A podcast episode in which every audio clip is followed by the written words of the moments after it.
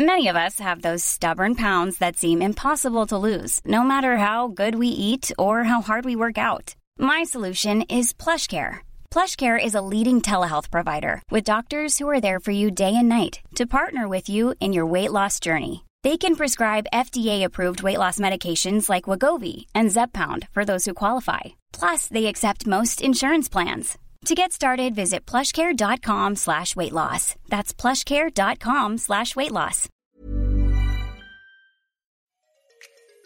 Bonjour, bonsoir, bon après-midi à tous et bienvenue dans ce nouvel épisode d'Histoire de succès, le podcast où chaque jeudi à partir de 6h du matin, je retrace le parcours de mes invités depuis la petite enfance jusqu'à aujourd'hui. Je suis Fabrice Florent. Dans la vie, j'aime ouvrir des portes. Et grâce à mes interviews et à mes contenus, vous ouvrir des portes sur l'univers de personnes que vous ne connaissez peut-être pas ou pas sous cet angle. J'aime aussi vous apporter des idées ou des concepts que vous n'aviez éventuellement pas encore imaginés. J'aime ouvrir le champ des possibles aux gens qui me suivent. Je fais donc des podcasts d'interviews, mais je suis aussi en direct sur Twitch tous les lundis, les mercredis et les vendredis. Et je vous propose également une newsletter hebdomadaire. Vous pouvez aussi me retrouver sur Insta, sur @fabflorent. Vous retrouverez tous les liens et toutes les infos dans les notes de cet épisode. Allez cliquer pour découvrir l'intégralité de mon univers et surtout, abonnez-vous. Je suis heureux grâce à Histoire de succès de pouvoir offrir la parole à des personnalités que vous connaissez peut-être ou pas et de leur donner l'opportunité de parler de sujets qu'ils ou elles n'ont jamais abordés dans un micro en me racontant leur vie, leurs réussites, leurs échecs et les carrefours qui ont composé leur existence. Cette semaine, je reçois Alice Elim qui est joueuse de tennis pro et qui a sorti dernièrement un bouquin intitulé Éloge de l'inconditionnel dans lequel elle retrace à la fois son parcours de tenniswoman mais aussi sa petite particularité à elle puisqu'elle est diagnostiquée zèbre, HPI, surdouée, enfin appelez ça comme vous voulez. Elle raconte dans cette interview son enfance animée par des roller coasters émotionnels de joie, de colère. Elle explique à quel point l'empathie a été un frein pour elle dans ses débuts dans le tennis et elle nous partage aussi le quotidien d'une joueuse de tennis pro, cet apprentissage d'un échec hebdomadaire quasi systématique, l'addiction au classement WTA où tu gagnes et tu perds des points et des places toutes les semaines, et l'économie qui existe derrière cette carrière. On parle aussi de son éducation, de ses parents qui sont très encourageants, parfois trop doux avec elle face à la défaite comparée à certaines autres joueuses de son âge, et elle se demande comment elle fera elle avec ses propres enfants. Un énième puzzle à résoudre pour elle, qui a aujourd'hui du mal à se canaliser sur le tennis alors qu'elle a 30 ans, et qui s'est lancée dans plusieurs autres carrières. Vous l'entendrez en parler, vous verrez, c'est génial. Merci beaucoup à Alizé pour son temps et pour sa confiance. J'espère que vous serez séduit par son naturel que j'ai pour ma part adoré. Je vous souhaite une bonne écoute. On est avec Alizé Lim, donc salut Salut. Ça va? Très bien et toi? Très très bien, ouais. Merci beaucoup Alizé d'être euh, d'être là. Bah bien, merci à toi. Je suis plein de contente. questions à te poser. t'as sorti un, t'as sorti un bouquin là euh, aux éditions Vuibert il y a quelques, il y a quelques semaines, euh, qui s'appelle euh, Éloge de l'inconditionnel, qui est vraiment. Pourquoi faire ce geste tout de suite grandiloquent c'est grandiloquent comme titre en fait. Alors je vais te faire une confidence. Ouais. Mon titre de cœur, je sais pas si je devrais le dire, c'était Épopée de l'inconditionnel. Et on m'a dit que c'était trop grandiloquent justement. Ah. Alors essaye de d'avoir le curseur un petit peu en dessous et là je te vois faire ce geste pour éloge. Je me dis oh là là, heureusement que je n'ai pas dit épopée. Mais c'est bien en même temps. Mais en, en plus c'est pas, c'est, marrant que tu le prennes, euh, tu le prennes sur la défensive parce que pour moi je trouve non, que je c'est cool. rigole, Ça, je rigole. ça, ça fit très bien avec euh, ton histoire en bah fait. tant mieux, tant Assez mieux. intense.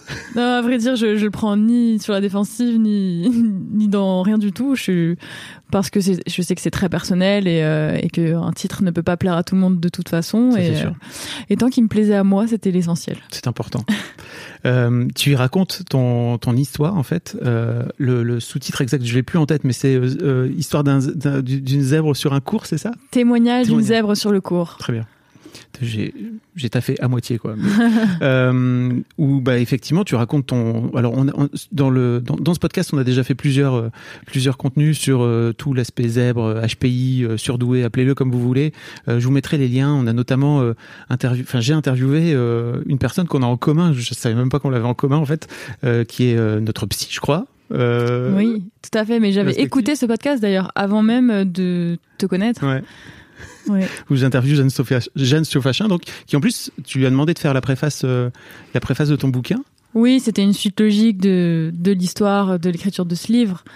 Et il y avait personne d'autre qui pouvait la préfacer. C'était elle ou rien. Ok. Euh, tu racontes dedans ton effectivement ton histoire de depuis que tu es toute petite euh, jusqu'à on va dire 2016-2017. ton histoire de, bah, d'abord de gamine HPI au sein de l'école, au sein de la famille, qui découvre ce sport qui est le tennis, dans lequel tu vas t'engouffrer alors avec plus ou moins de bonheur. C'est marrant parce qu'il y a, as tout un parcours aussi qui est assez atypique, je crois, euh, par rapport à, d'autres sportifs ou sportifs euh, euh, professionnels qui ont tendance à aller vers une voie toute tracée. Toi, on sent bien que tu t'es cherché un peu pendant longtemps. mais on va reparler de tout ça. Et, en fait, aujourd'hui, alors je sais même pas si on peut dire que tu es encore joueuse de tennis professionnelle ou pas. Tu es un peu entre les deux. Comment ça se passe? Bah, C'est un peu une caractéristique d'HP, d'être entre deux, entre tout, entre rien, d'être partout et nulle part à la fois. Donc ici, je peux le dire, euh, j'ai envie de me dire euh, toujours joueuse de tennis parce que je m'entraîne toujours, parce que c'est toujours une passion euh, que, que, je ressens, que j'ai encore envie de jouer des matchs, mais c'est juste que je ne lui donne plus forcément la priorité numéro une au point de ne plus avoir le temps de faire autre chose et de voyager 40 semaines par an et de devoir tout mettre entre mmh. parenthèses pour ce sport. Ok. Tu t'expliques aussi euh, euh, la, la, première euh, question que je pose à tous mes invités, c'est en fait à quoi tu ressemblais Alizé quand tu avais 7-8 ans? Alors tu, donnes quelques quelques bribes dans le bouquin, mais j'aimerais bien que tu, tu me racontes un petit peu. C'est vrai, mais en fait, c'est marrant parce que là, du coup, je me revois en train d'écouter le podcast de Jeanne et Jeanne répond à cette question et ce que j'ai pensé quand j'ai entendu ça et le, film que je me suis fait d'elle quand elle avait 7-8 ans. Bref. Et donc, moi, quand j'avais 7-8 ans, euh, eh bien, euh, je me souviens surtout de l'école. Je me souviens que je bavardais tout le temps en classe, que j'avais une super copine et qu'on s'écrivait tout le temps des lettres non-stop et que euh, on va dire que je me bouffais la vie à pleines dents quand même. Que euh, c'était une fin de vie euh, immense, euh, envie de faire beaucoup de choses, de toucher à tout, de faire plein d'activités, beaucoup d'énergie et des grosses crises émotionnelles. des colères, des détester ma maman pour une petite phrase qu'elle aurait laissé glisser, que j'aurais prise de travers. Voilà, c'est surtout ça que je me rappelle. Et puis tu as aussi un truc dont tu parles très régulièrement, c'est dans, dans, le bouquin en tout cas, en tout cas au début, c'est euh, un peu la rivalité aussi entre entre ton avec ton frangin et surtout ton frangin d'ailleurs et, et ta sœur aussi euh, quelque part, non? Ma sœur non, pas du tout. Ma sœur, euh, on va dire, elle avait vraiment le rôle de grande sœur où, où je l'admirais, mais à la fois j'étais consciente qu'elle était trop différente de moi. mais c'était rigolo. Enfin, j'adore faire ça, j'adore admirer les gens d'une manière générale, surtout ceux qui sont très éloignés de moi. mon frère, on va dire, la rivalité, elle était très saine j'ai beaucoup joué là-dessus pour l'écriture, pour euh, pour faire rire, peut-être sourire les gens.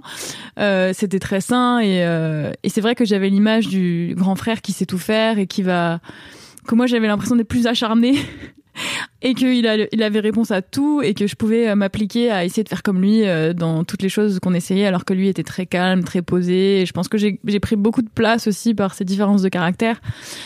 Euh, il, avait, voilà. il avait combien il avait, Vous aviez quel âge de différence Combien d'années de différence On avait à peine un an de différence, donc c'est pour ça ah les gens nous prenaient pour des jumeaux.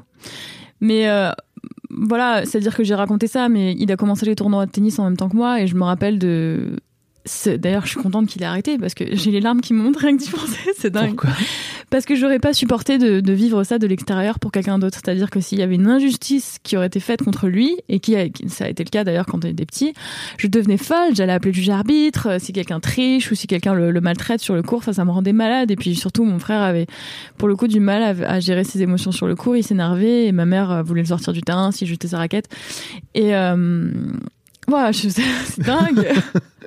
J'ai un coup d'émotion là. Et effectivement, je l'aurais pas supporté. Voilà, donc je préfère euh, moi-même me mettre. Euh, c'est toi qui te mettais dans des étapes voilà, possibles. mais que d'observer euh, mes proches le faire. Ok. En plus, tu as choisi vraiment le sport où j'ai l'impression qu'il faut montrer le moins d'émotions possible. C'est très mal vu de, tu vois, de jeter sa raquette, d'avoir des coups de colère. Bah, McEnroe, enfin, moi, je me souviens de McEnroe. Je sais pas trop aujourd'hui parce que je, t'avoue, je Non, il y a des amendes. amendes. C'est-à-dire que tu prends un avertissement et une amende. Donc si tu casses une raquette, si tu es sur le central de Roland Garros, tu peux avoir 10 000, 10 000 dollars d'amende, alors que si tu es sur un petit tournoi, tu vas avoir 1000. Mais bon, ça fait quand même mal. Et donc ça, c'est un règlement en fait. Il n'a ah. pas le droit de jeter sa raquette. Et donc t'as pas le droit non plus de, enfin c'est très de crier, euh, voilà, de crier c'est pareil, de lancer une balle, il y a des amendes. Contester l'arbitre de voilà, trop. il y a des degrés d'amende pour tout débordement. Mais c'est pas qu'une question de règles, c'est-à-dire que aussi on t'apprend ça parce que euh, c'est un peu poker face. C'est-à-dire que si mm. tu commences à jeter ta raquette dans un moment chaud, bah, tu vas donner de la force à l'autre. Et de la même façon que tu vas avoir, euh, tu, tu, la fille va rien montrer et là d'un coup, ah, tu la vois s'énerver alors qu'à un moment chaud, tu dis, ah ouais, elle est pas si sereine que ça. Et là, ça peut te redonner la force et ça peut jouer dans les, dans les détails, dans les moments importants. C'est un sport ultra mental pour le coup. Alors certes très physique parce que c'est des matchs longs en général, mais c'est très mental aussi. Tu le racontes d'ailleurs dans le premier dans le premier chapitre du bouquin. Dans le premier zèbre. Dans le premier dans le premier set, j'allais dire. Mais ah. euh, tu racontes dans le premier dans le premier chapitre euh, justement ton histoire, euh, comment tu vis de l'intérieur euh, un ce match qui est en plus important pour toi parce que c'est une place qualificative pour Roland Garros à ce moment-là. Mm-hmm. Et tu racontes en détail à quel point bah, le bruit du drapeau qui fait glang contre le poteau euh, te rend zinzin au bout d'un moment parce que tu focuses, tu focuses plus que là-dessus, quoi. Mm. Mais je sais pas euh, à quel point la peur exacerbe ce genre de, cette oui en fait euh, trop forte dans, ces moments-là. Après, oui, oui, j'avais à cœur de, de montrer ce qui se passait dans ma tête parce que c'était un problème quotidien. Que ça soit le bruit, que ça soit quelqu'un qui passe dans, même pas dans mon champ de vision parce que je vais être en train de jouer donc je vais regarder devant moi mais s'il y a une personne qui arrive sur le côté je vais la voir et je vais me demander qui c'est et peut-être mon, mon esprit va s'évader. Et donc euh, voilà s'écarter s'écarter voilà de ce que je suis en train de faire. Et j'ai envie de dire, parfois ça vient d'un élément extérieur et parfois pas du tout. Parfois il se passe rien et il n'y a pas spécialement de bruit, mais ça va être euh, tout simplement euh, le bouton de l'arborescence des pensées qui va qui va s'installer, qui va décider d'aller faire un petit détour euh, par-ci par-là il y a quatre ans quand j'ai vu telle personne et commencer à faire des analyses. Donc c'est vrai que c'est hyper frustrant et et c'est incontrôlable quand tu parles d'arborescence des pensées, c'est l'une des caractéristiques euh, des, des arbres, justement, HP, enfin, appelez-le comme vous voulez, où à partir d'un truc, tu, tu peux aller très très vite, euh, comme tu dis, euh, partir d'un moment présent pour aller repenser à un souvenir d'il y a 4 ans, parce que ça te rappelle à un moment donné une odeur ou tu vois, je sais pas. Exactement, et du passer du coq à l'âne comme ça, et Jeanne dit un petit, un petit singe qui saute de, de branche en branche comme ça, et en fait, sans même s'en rendre compte, parce que c'est complètement inconscient, et je pense que même quand je fais la vaisselle ou quand je fais autre chose, c'est, enfin, je, maintenant je le remarque parce que du coup j'ai une deuxième couche qui m'analyse en train de faire ça.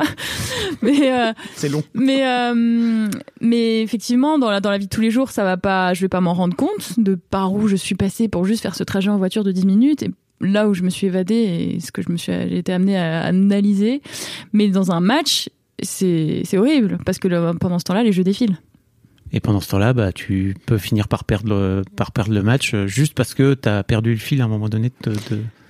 Oui, c'est ça. Alors même si c'est pas euh, au moment de, perdre, c'est-à-dire à la fin du match, ça va souvent arriver au milieu parce que peut-être dans un moment d'ennui, dans un moment de décrochage, et, euh, ça va jouer parce que la, situation se retourne tellement vite au tennis et c'est une petite porte ouverte à l'adversaire va faire va pouvoir renverser le score.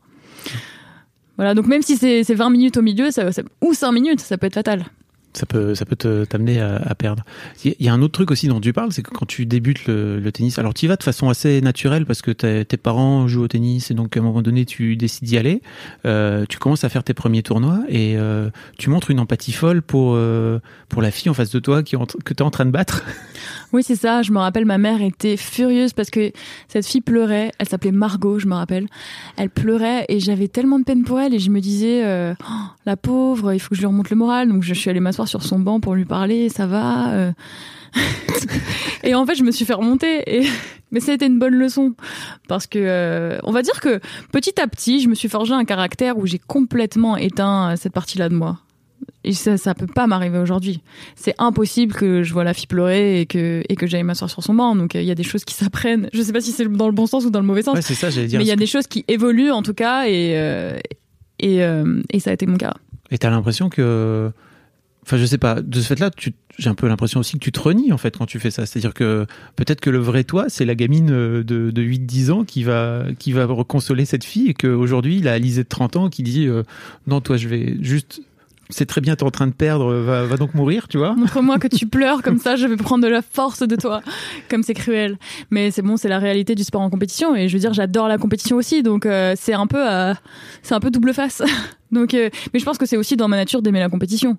Donc, je, je saurais pas te dire, je sais mm. pas quelle est la vérité absolue, mais c'est ok pour moi d'avoir de l'empathie en dehors du cours et ou en sortant du cours et que de comprendre que quand on est sur le cours, eh bien voilà, le jeu c'est ça et j'ai aussi investi tellement d'énergie et d'argent et de d'efforts et tous les ans se sont investis avec moi aussi pour euh, avoir juste envie de gagner ce match pour euh, pour satisfaire tout le monde parce qu'après il y a de l'empathie envers d'autres personnes c'est-à-dire que si jamais je fais pas bien mon travail je peux aussi me culpabiliser de, des attentes des proches et voilà donc donc l'empathie, elle peut se détourner vers d'autres personnes.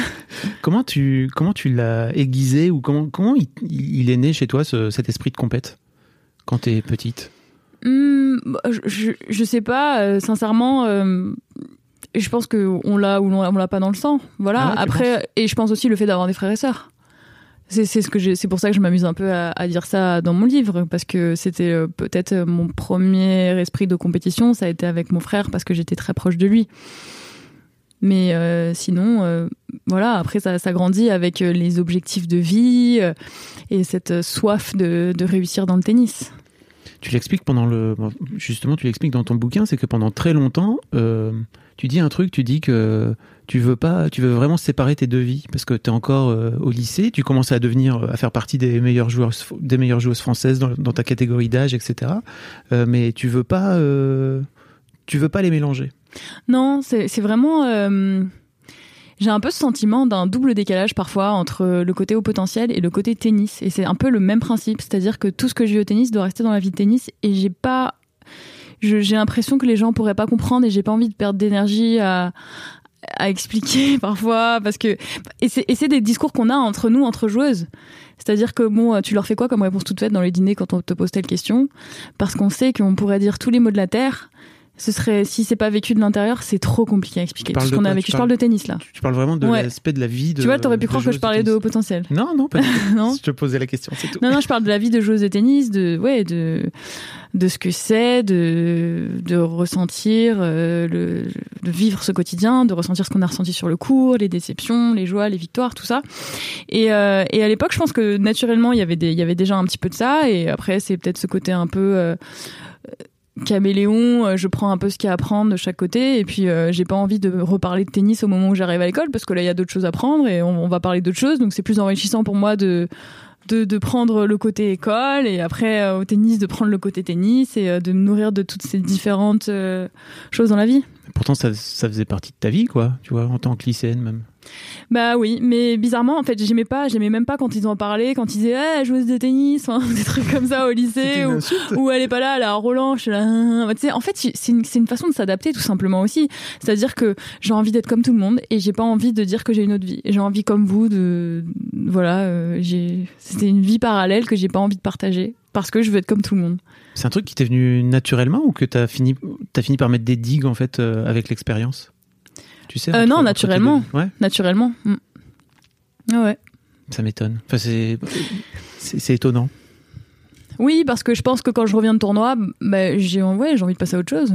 Je partais en tournoi, je vivais mon tournoi, hop, je reviens à l'école, et c'est deux mondes tellement différents, avec des mentalités différentes, et puis c'était des âges différents, parce qu'au tennis, globalement, j'étais avec des filles plus jeunes que moi, ou de mon âge et après ils étaient un peu plus âgés à l'école. Alors euh, quand on grandit évidemment il y a plus de différence 22, euh, 25 ans, 26, 28 c'est pareil. Mais à l'école peut-être le, fossé est un peu plus grand. Tu avais sauté deux classes, c'est ça? Ouais, j'avais sauté deux classes. Donc euh, donc oui, je, par exemple en sixième j'avais euh, j'avais 9 ans, ils avaient 11 ans et puis j'étais avec des filles de 8 ans. Enfin bon pour le coup j'ai commencé plus tard donc c'est pas un bon calcul. Mais euh, mais oui je me rappelle que par exemple la fille dont je parle que je dans mon livre euh, que je bats et qui s'enferme dans les toilettes elle avait un an de moins que moi. Ok. Donc voilà. Et c'est oui, c'est de ce fait-là, tu préférais vraiment garder les deux, quoi. Oui, ou peut-être tout simplement les mentalités étaient tellement différentes que je, je, je pense que je m'adaptais et que je faisais personnalité 1, personnalité 2 naturellement et Et voilà, ça faisait un équilibre. Selling a little or a lot? Shopify helps you do your thing however you cha-ching. Shopify is the global commerce platform that helps you sell at every stage of your business. From the launch your online shop stage to the first real life store stage, all the way to the did we just hit a million orders stage.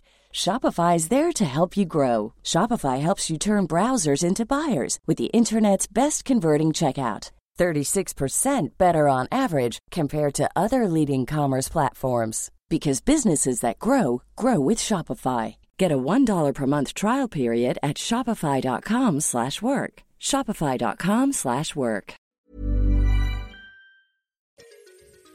Je me permets une petite pause dans ce podcast, parce qu'après tout c'est le mien, pour vous demander, si ce n'est pas encore fait, de vous abonner au podcast directement depuis votre appli de podcast préféré, ou sur Spotify ou sur Deezer. Vous pouvez aussi vous abonner à ma newsletter, je vous envoie régulièrement mes kiffs personnels du moment, des recos séries, des recos ciné, des recos livres, mais aussi, et bien sûr, mes dernières productions. C'est le meilleur moyen de ne rater aucun épisode. Je vous mets tous les liens dans les notes de cet épisode justement. Allez, merci beaucoup et retour à l'interview. C'est marrant parce que j'ai un peu l'impression que tes parents t'ont à la fois beaucoup aidé dans ta carrière euh, de, de tenniswoman et en même temps le fait qu'ils aient pas été dans le game du sport professionnel, ça t'a aussi pas mal handicapé parce que tu c'est un peu comme euh, tu sais ces enfants d'ouvriers tu vois qui savent pas vraiment que les filières bah, que tu as pu faire par exemple genre les grandes écoles etc que ces filières là peuvent exister. Euh, tu finis par te retrouver sur sur des voies de garage en fait où tu gères un peu ton truc un peu comme tu veux un peu un peu comme tu peux aussi c'est comment tu comment tu le relis aujourd'hui ce parcours par rapport à justement par rapport à ce début de carrière là?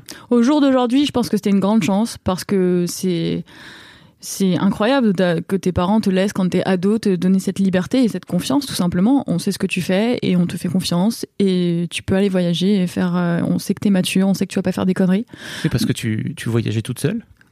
Ouais, bah, quand j'avais 18 ans, j'ai fêté mes 18 ans, je suis partie avec ma meilleure amie, je le raconte dans le livre, je mm. suis partie en voyage toute seule euh, au Maroc pour jouer mes premiers tournois à l'étranger. Donc à partir de là, oui, je voyageais toute seule.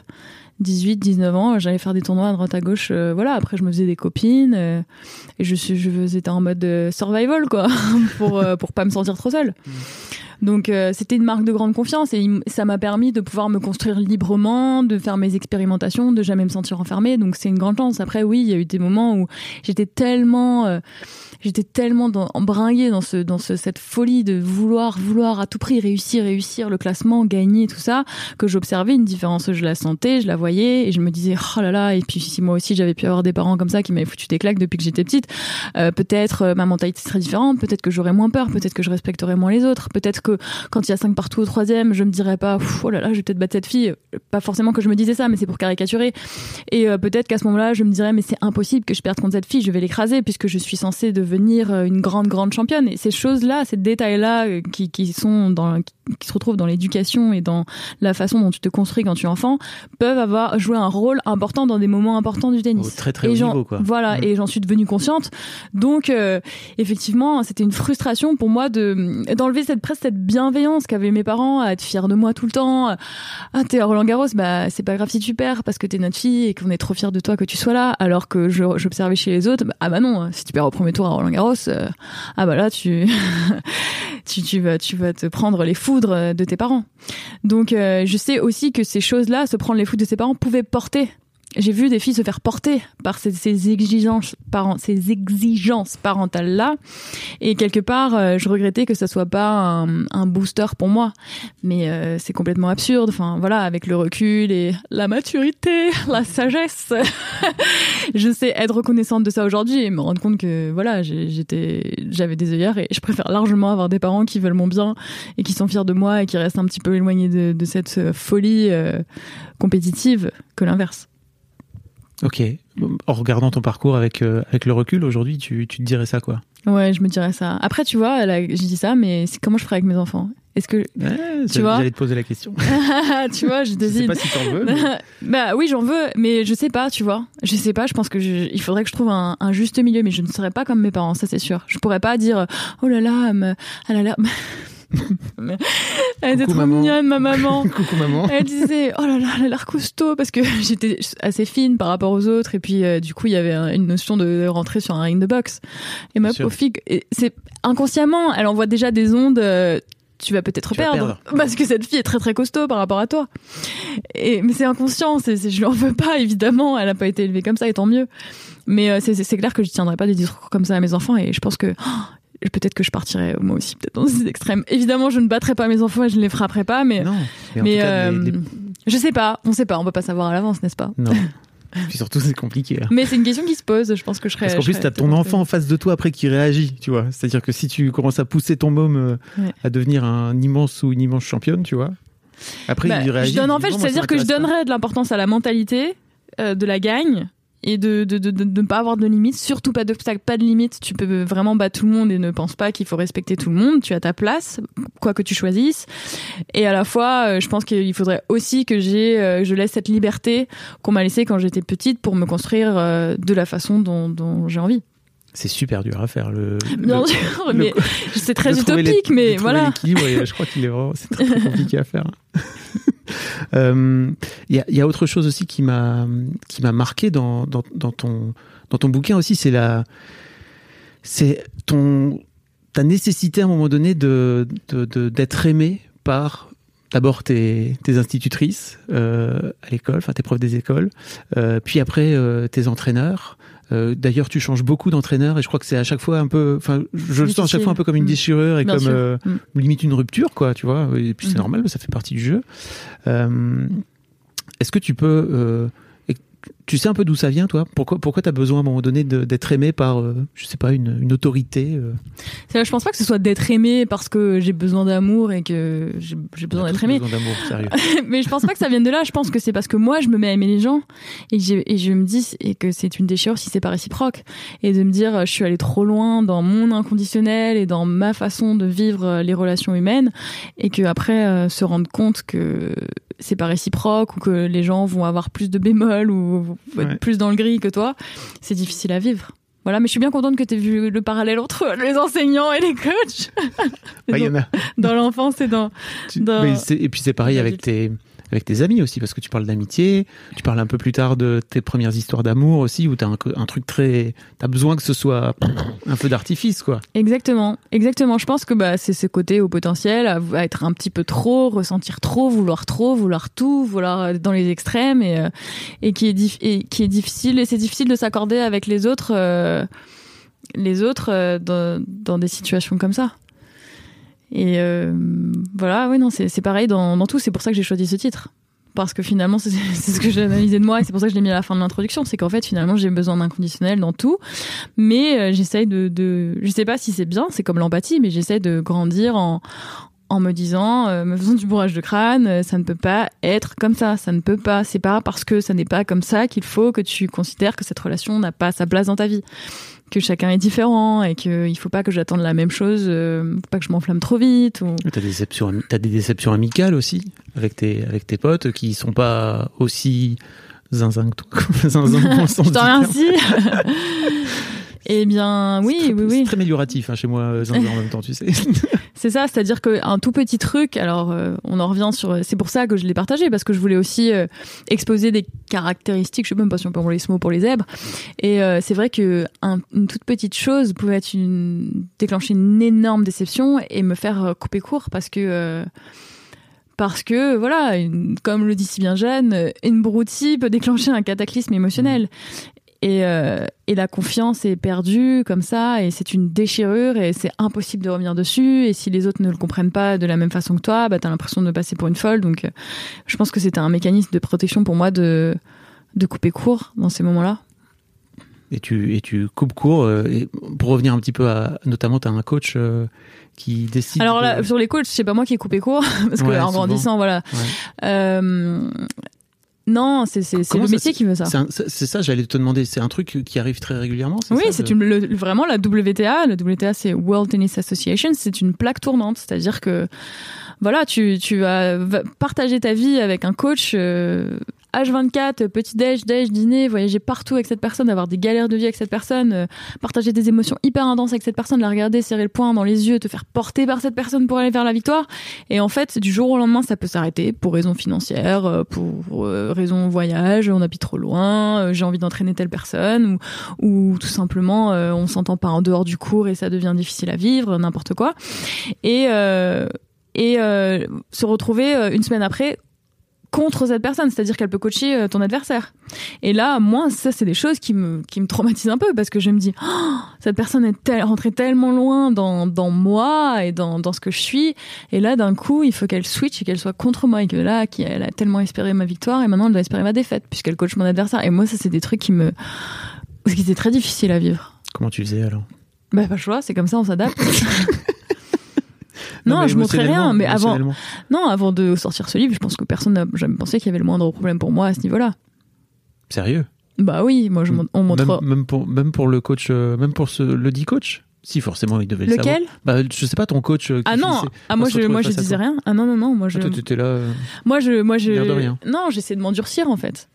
J'essaie de m'endurcir donc euh, j'ai accepté, euh, je souffre au fond de moi mais je c'est-à-dire que j'avais tellement aussi cette volonté de réussir dans le tennis que je savais qu'il fallait passer par là, il fallait accepter ça, il fallait, c'est pas grave, il va te falloir quelqu'un d'autre. Ah, en fait, euh, il fallait que je devienne très cartésienne et robotisée. Ok, donc là, euh, je veux toujours progresser, mon objectif c'est toujours ça. Comment je fais? Il va me falloir un coach, je peux pas y arriver tout seul. Bon bah il va me falloir que je prenne un autre coach, j'ai pas le choix. Voilà, de façon méthodique finalement. Et c'est un peu le cas de, des meilleures joueuses aujourd'hui, c'est-à-dire qu'elles sont vraiment dans ce mode robot, comme tu dis. Je pense que hum, meilleure joueuse ou moins, bien classée joueuse, je parle en anglais, euh, reviens au présent, pardon. Le, sentiment de solitude peut être aussi immense et euh, cette difficulté aussi de s'accompagner de quelqu'un, de la bonne personne, de, la vivre au quotidien, c'est euh, c'est tout aussi difficile. Voilà. Après, la seule différence peut-être, c'est que euh, c'est que je pense que les joueuses euh, dans le top 10, elles vont peut-être moins dîner avec leur coach. Parce que euh, plus d'argent, donc plus de staff, donc plus grands tournois, plus grands hôtels, et donc euh, chacun va peut-être un peu plus faire sa vie, alors que parce que tu te sens encadré, globalement, tu n'es pas per- perdu avec toi-même. Mm. Alors que si tu vas dans un petit tournoi en Inde, au fin fond d'eux, euh, avec la personne, forcément, tu vas te dire, bon, allez dîner ensemble. Enfin, personne va aller euh, dîner séparément. Alors que si t'es à Paris, à Melbourne, à New York, tout le monde a des amis. Ton coach, il a des amis, toi, tu as des amis, donc vous pouvez vous séparer. Ok. c'est un peu un. Mais d'ailleurs, euh, tu l'expliques très bien, je crois qu'il y a un peu un aspect de cercle vicieux ou un aspect de cercle vertueux, c'est-à-dire qu'à un moment donné, la, la gagne finit par, euh, par permettre de pouvoir gagner plus et de pouvoir avoir peut-être plus de moyens, etc. Tu le racontes aussi très bien, et ça je le savais pas, c'est que c'est toi qui payes toute ta poche. Tout de ta poche. Effectivement, tu payes ton coach, le salaire de ton coach, ton, tes voyages, les voyages de ton coach, tes, tes- ton cordage. Enfin, quand je dis ton cordage, on t'as des sponsors qui te donnent du cordage, mais tes pauses de cordage, tous les frais qui sont liés à pouvoir. Je veux marquer des points, je veux être bien classé au tennis, donc je veux marquer des points, donc je dois aller en tournoi parce que le classement se fait sur chaque semaine de l'année, c'est une addition de tous les points qui sont marqués au fil de l'année, donc je dois aller jouer chaque semaine, donc je dois dépenser tant d'argent si je veux pouvoir être dans le classement mondial. Et donc c'est. Et ça, c'était une des choses très importantes pour moi de partager. Et c'est- à la base pour ça que je voulais écrire ce livre. C'était pour, Oui. pour partager le, le tennis et la, la, la violence de, de ce système. Et finalement, je suis partie dans autre chose. comme quoi, comme quoi, il y a peut-être des, des choses qui doivent sortir de soi sans qu'on s'en rende compte. C'est vrai qu'à la base, tu voulais vraiment faire un bouquin juste spécifique, spécifique au tennis. Pas juste spécifique pour le tennis, mais mon motif pour commencer à écrire, c'était ça. C'était je vais peut-être arriver à la fin de ma carrière, j'ai envie de partager ce que j'ai observé et ce que j'ai vécu. Et j'en ai marre que à chaque fois que je parle à des gens ou même des athlètes, on soit me regarde avec des yeux ah bon mais vous payez tout mais comment c'est dingue mais ah, c'est fou ce sport etc. Et je me disais mais il faut le dire il faut il faut parler et finalement euh, oui j'ai commencé à écrire et j'écris sur mon enfance Mais comment, com- de ce fait-là, c'est quoi le modèle économique entre guillemets? T'as des sponsors, c'est ça, qui te. Non, Non t'as des sponsors euh, que quand t'es bien classé, donc Ouais. euh, c'est le fameux cercle vicieux Ouais. vertueux dont tu parlais tout à l'heure. Non, alors euh, si tu commences très jeune, tu peux être euh, accompagné par la fédération française de tennis ou une autre fédération, ou par un mécène et avoir des sponsors. Mais si tu commences très jeune et tu es très vite, très tôt fort, c'est-à-dire que voilà, mais il y en a très peu. Après, sinon, bah, les parents. Trouver un mécène, mais c'est très dur en France. voilà, c'est de la débrouille en fait. Et donc, euh, chaque, j'imagine que chaque sou que tu gagnes euh, dans ton tournoi, tu le réinjectes. dans- Réinjecter dans ta immédiatement. carrière. Et parfois, euh, parfois il, il était même juste négatif en fait la semaine. Parfois, tu peux, tu peux faire monter ton classement. Tu peux avoir fait demi-finale. J'ai fait monter mon classement de 40 places, mais je suis négative euh, en, en termes de budget. Ouais. Mais c'est pas grave parce qu'on est tellement happé par ce, ce système de classement et cette volonté de grimper dans les échelons que, euh, enfin, moi en tout cas c'était mon cas que je regardais même pas. Dans ces cas-là, euh, c'était pas grave. Et moi, donc plus personnellement, j'ai vraiment euh, mis toute ma débrouillardise au service de, de ce système. C'est-à-dire que voilà, j'ai fait des, des, des photos, j'ai eu un contrat avec le coq sportif, marque pour laquelle je désignais mes vêtements. J'ai fait aussi euh, une activité de consultante euh, pour France Télévisions à l'époque. Et euh, toutes ces activités-là, oui, ça allait à l'encontre bah, de mon énergie dans le tennis, mais c'était pour pouvoir payer ma saison. Et à l'époque, c'était mal vu parce que je, on me disait, c'était comme si j'étais pas concentrée et que je faisais plein d'autres choses, mais c'était pour pouvoir payer mon coach. Et... Ah, c'était pour ça. Moi, je croyais vraiment que c'était parce que tu avais besoin aussi d'aller. Bah, un peu des deux, je pense, inconsciemment. Mm. Mais en réalité, euh, oui. C'est-à-dire que si j'avais pas fait tout ça, j'aurais sûrement, je sais pas comment j'aurais fait. Il aurait fallu que je demande à mes parents, mais à un moment donné, quand t'as 25 ans, 26, 27, t'as plus envie de demander à tes parents de l'argent. Parce que après, en plus, c'est une culpabilité immense aussi de, de dépenser de l'argent de tes parents et quand tu, quand tu ne performes pas et tu perds au premier tour, si, si tu sais que t'as dépensé les 3000 euros de tes parents, c'est horrible. Sauf s'ils sont extrêmement riches, mais voilà. Enfin, je sais pas. Et alors, j'en sais rien d'ailleurs. Peut-être que tu culpabilises pareil s'ils sont extrêmement riches, mais bon.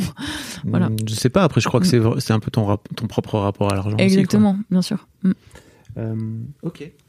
Il y, avait, il y avait autre chose aussi dont je voulais te parler, c'est, c'est la, c'est à quel point, et d'ailleurs ça tu l'expliques très bien, mais et moi je m'en rendais pas compte parce que je suis euh, noob du, du tennis. Ça veut dire quoi, noob? Ah oui, ok, j'ai Euh, compris nouveau. du coup. Je connais pas trop le système.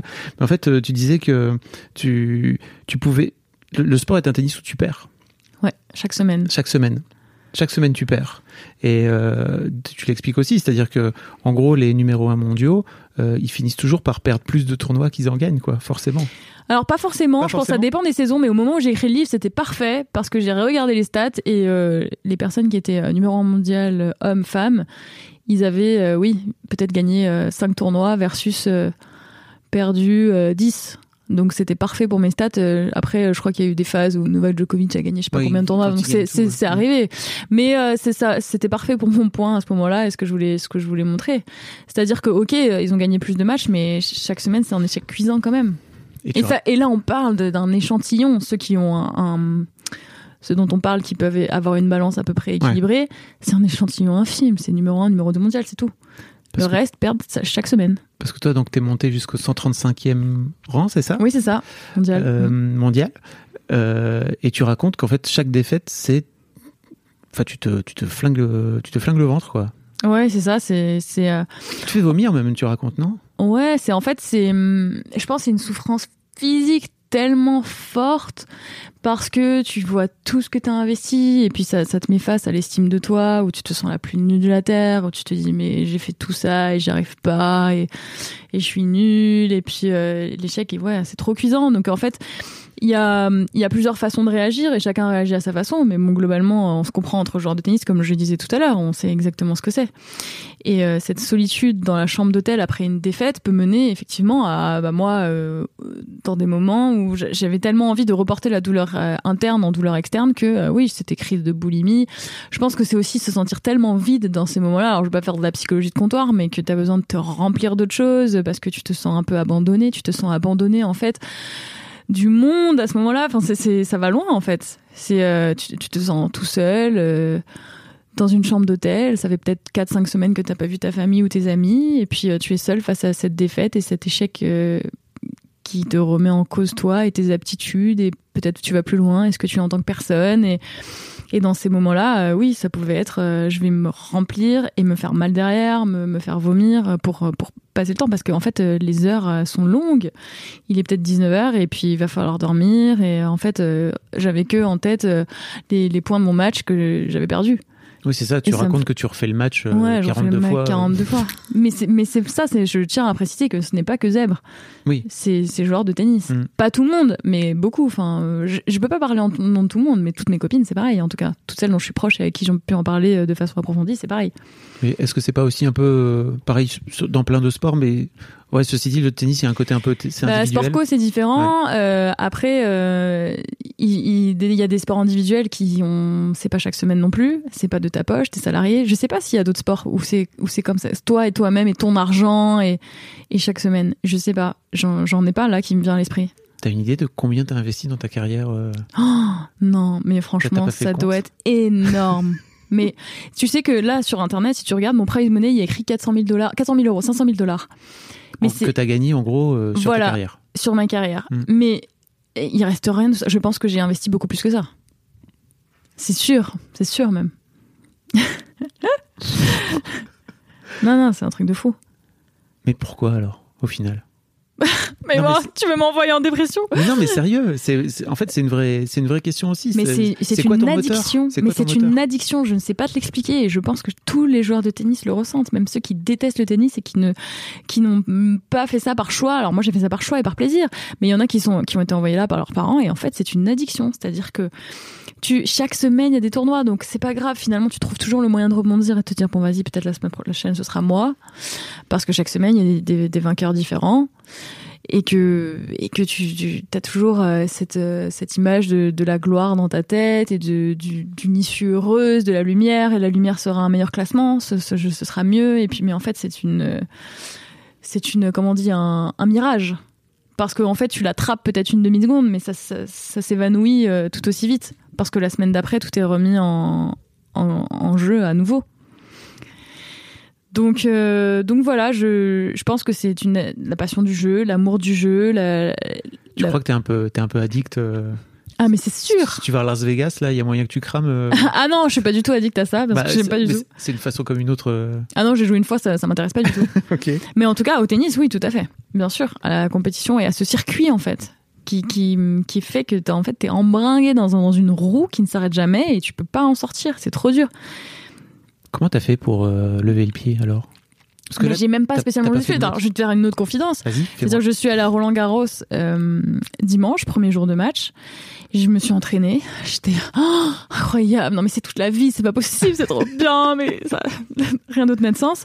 Je regarde ensuite le match d'un copain. Et en fait, j'étais là, mais c'est incroyable, c'est incroyable. Je suis sortie du, du cours à un moment donné pour aller, pour aller aux toilettes à la fin du premier set. Et j'ai pris mon téléphone et je me suis inscrite à des tournois. C'est vrai? J'étais là, je peux pas, il faut que je rejoue. Ça me manque trop, c'est incroyable, il y a rien de plus beau sur Terre. Alors que tu racontes que Ouais, ça, c'est faux, hein. te déchire le, le C'est ça. Et j'écris à mon coach et je lui dis j'ai trop envie, j'ai trop envie. Et il me dit oui, mais il y a rien qui va changer. Et je lui dis ouais, je sais, j'ai j'ai envie, mais j'ai peur de souffrir. Et, euh, et c'est pas, ouais, c'est comme Est-ce ça. que est-ce que t'as la sensation au fond de toi que tu vas tu vas finir par apprendre? Non, mais tu vois, à encaisser la à, à apprendre à encaisser la défaite, par exemple, tu vois? Non, je pense pas. Je pense que ce sera toujours pareil. Je pense qu'il a raison, mon coach, là-dessus. non, ce sera toujours pas pareil. La seule chose que je peux faire, je lui ai dit, peut-être des combines. Je lui ai dit, ou alors il faudrait que, bam, le lendemain, je file tout de suite euh, à mon cours d'acting pour penser que, me rappeler qu'il n'y a pas que ça dans la vie.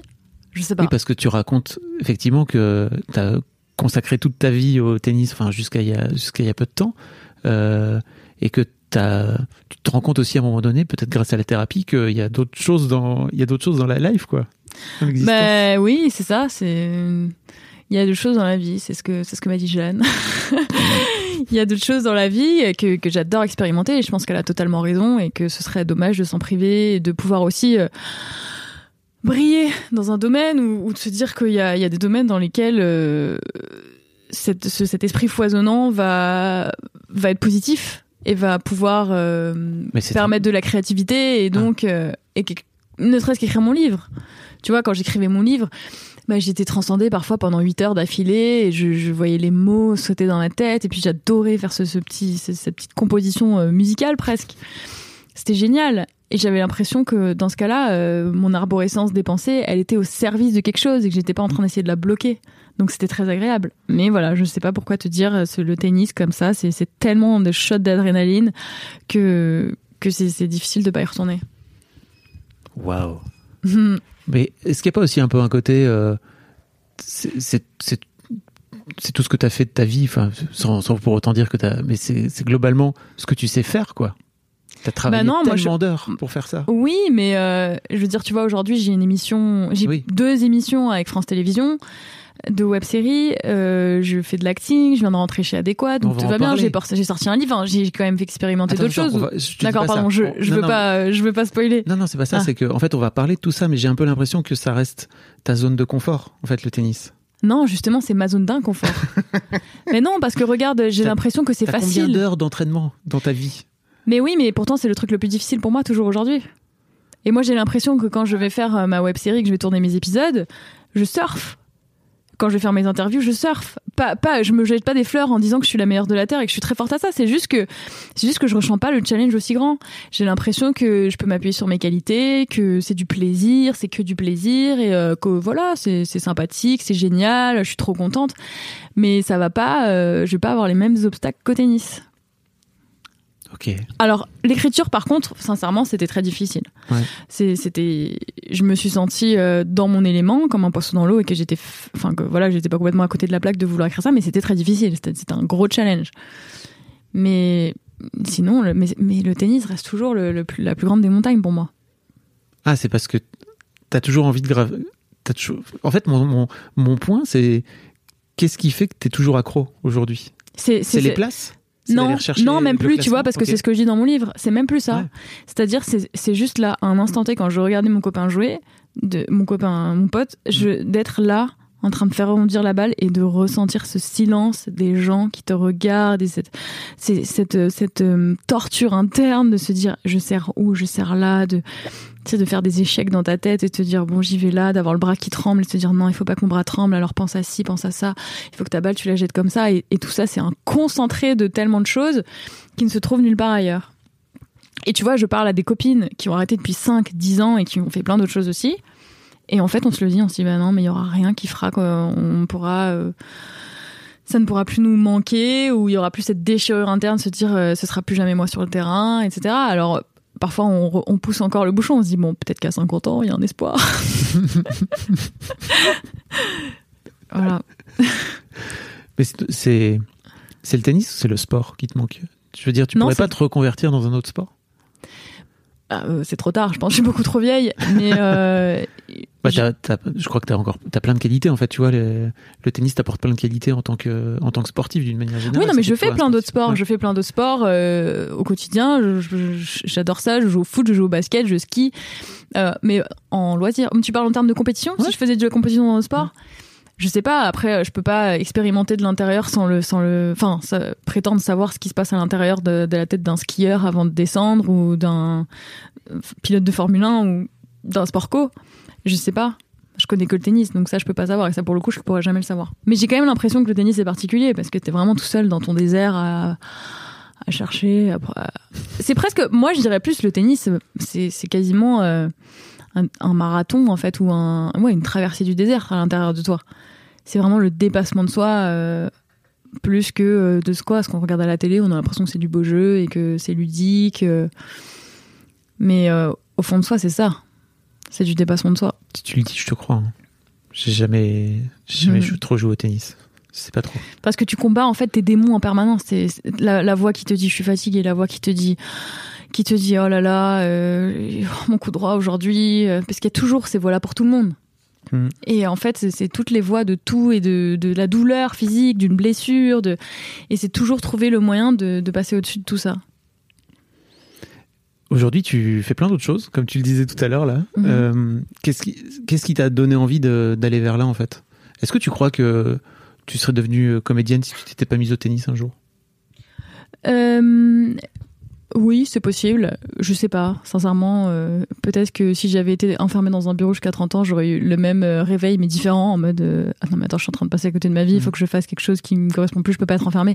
Donc c'est difficile à dire. Je pense sincèrement que oui, je l'aurais fait à un moment donné parce que c'est des choses que j'ai rêvé petite et que j'avais écrit dans, un, dans, un, dans des petites notes dans mon téléphone. N'oublie pas tes rêves après le tennis, les rêves que tu as toujours eu dans ta vie, que ça soit écrit ça de. quand gamine? Non, je l'ai pas écrit quand j'étais gamine. Euh, quand j'avais 27 ans, je me suis dit attends, tes rêves de gamine ne les oublie pas parce que j'ai l'impression que là le temps il est entre parenthèses pour le tennis, mais n'oublie pas ce que tu voulais accomplir dans ta vie, mais qui c'était même pas accomplir, c'était vraiment de l'ordre du rêve. Euh, mais je considère que le rêve est quelque chose qu'on peut poursuivre, comme je l'ai fait pour le tennis. Et euh, donc j'avais écrit ça, j'avais écrit. euh, il y a le domaine de l'acting, il y a le domaine de l'écriture, j'ai envie d'écrire un livre et de, de, de dessiner des vêtements. Voilà. Donc, euh, donc à un moment donné où je me suis dit ok, c'est enfin c'est Jeanne qui m'a poussé. Et je me suis dit bon, c'était quoi sur cette liste? Et, euh, et voilà, j'ai juste méthodiquement à nouveau repris cette liste et bon bah on, on fait comment? On passe par où? Donc t'as as designé euh, une, une ligne de fringues, c'est ça de... Alors ça c'était ouais, c'était déjà fait avant d'avoir écrit ça, mais euh, oui, je pense que j'avais envie de le refaire. Ça c'était c'était un peu euh, bon. Considère pas que comme tu l'as déjà fait, c'est bon. Ouais, Mhm. c'est ça. Et donc euh, ouais, comme tu disais, tu tu tu fais tu travailles pour euh, France euh, avec France Télé, c'est ça pour euh, Oui, alors pas que France Télé, j'ai plusieurs euh, contrats médiatiques, oui. Je bosse, je, je, fais des interviews de joueurs, alors des entretiens. Alors c'est hyper intéressant parce que je, peux, je fais exactement ce que tu es en train de faire avec moi là pour une, une, un média de tennis qui s'appelle Tennis Majors. Là, je commence une expérience avec Tennis Channel, donc des Américains, pour euh, faire une sorte d'émission aussi. France Télévisions, une, une, émission musicale et une, une émission pendant Roland Garros, mais même pas de tennis en fait. C'est les coulisses de Roland Garros et puis ça peut vraiment parler de tout et n'importe quoi. Tu vois, hier, je me suis transformée en apicultrice pour aller voir les ruches de Roland Garros. Tu vois, donc c'est génial, c'est hyper varié. Mm. Et ça, ça te plaît? Oui, ça me plaît beaucoup. Ça me plaît beaucoup, mais j'ai l'impression que c'est un complément de vie, tu vois. Ah, on n'a pas parlé de ça, de ce fameux, de ce fameux moment où t'as pas, où pendant très très longtemps en fait, euh, tu t'es jamais vraiment considérée comme joueuse de tennis? Ouais, bah je pense que je fais pareil, dans tout. Genre, je peux pas euh, me m'auto-proclamer euh, journaliste ou animatrice mais bon, je, progresse quand même, donc j'ose le dire, mais enfin j'ose pas le dire, mais quand on me demande là pour les médias, on écrit quoi dans le bandeau? J'ai l'impression d'être une imposteur quand je, quand on écrit animatrice télé, n'importe quoi. Moi j'ai l'impression que c'est des hobbies en fait, tout ça on m'a proposé de faire ça. Ah oui, je pense que je, me sens capable de faire ça. Je peux aller animer votre truc ou me transformer en apicultrice. Il n'y a pas de problème. Mais que c'est pas un métier en fait, que c'est un hobby. Et euh, c'était un peu pareil pour le pour le tennis à l'époque. Tennis, euh, je pense que c'était différent. C'est pas parce que c'était un hobby, c'est parce que euh, parce que non, je me mettais des barrières et des règles de me dire tant que tu ne gagnes pas ta vie, tant que tu n'es pas dans les centres, tu n'as pas le droit de dire que tu es joueuse de tennis, tu n'es pas une joueuse de tennis digne de ce nom. C'était plus euh, de l'auto-sabotage.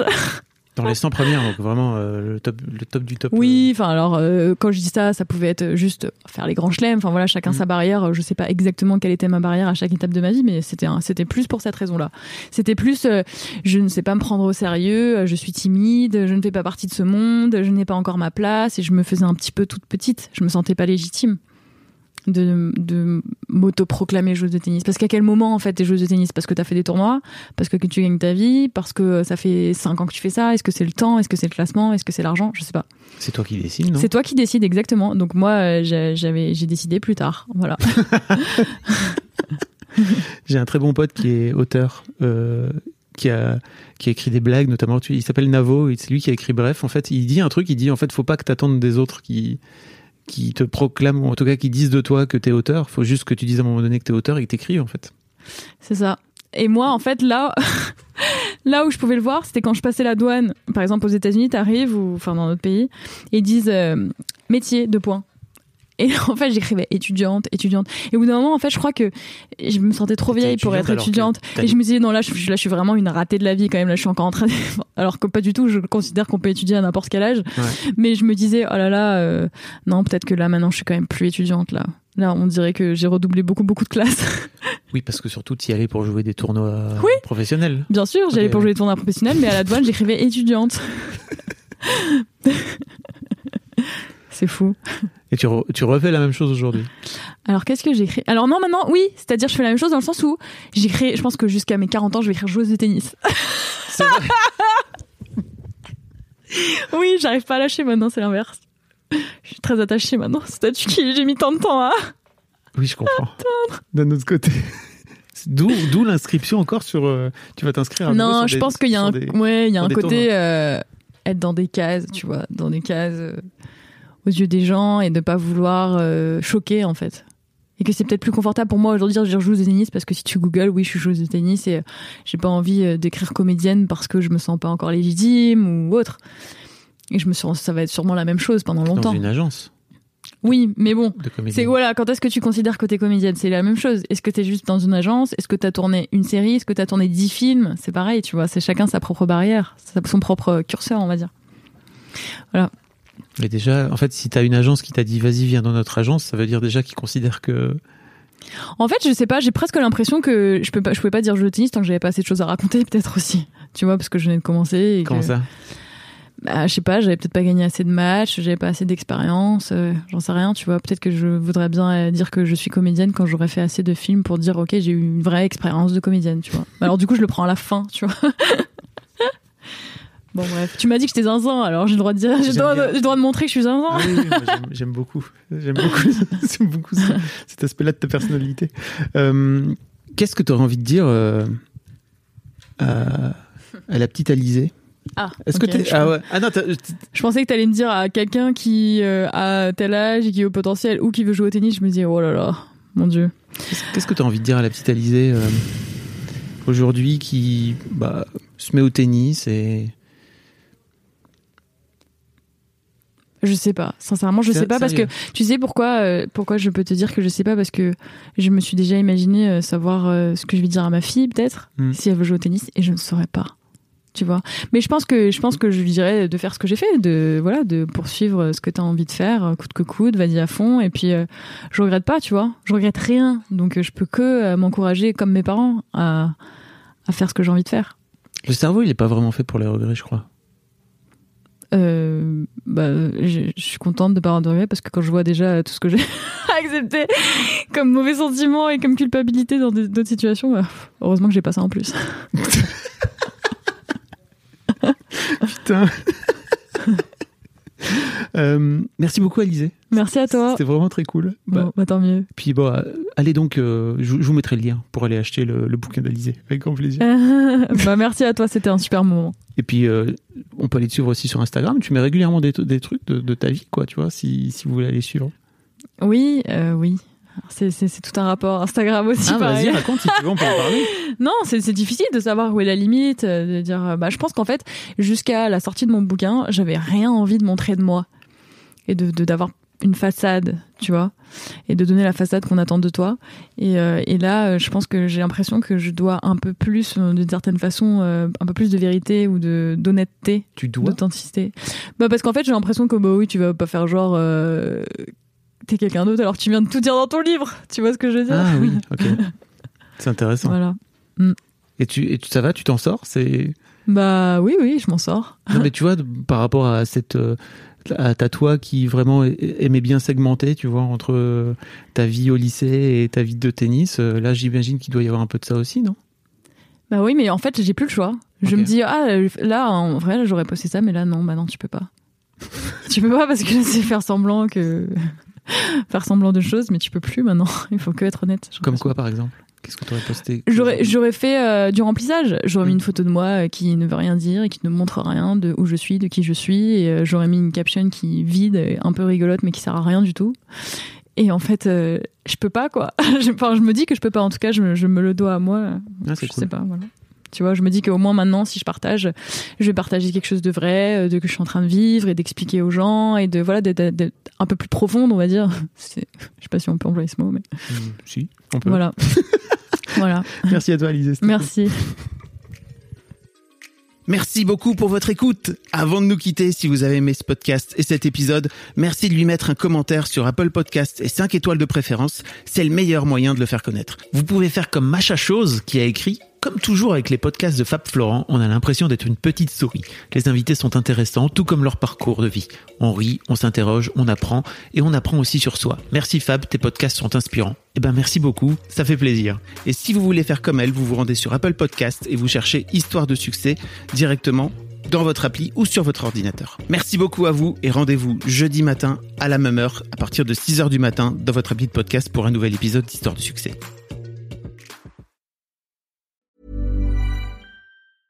Cool fact a crocodile can't stick out its tongue. Also, you can get health insurance for a month or just under a year in some states. United Healthcare short term insurance plans, underwritten by Golden Rule Insurance Company, offer flexible, budget friendly coverage for you. Learn more at uh1.com.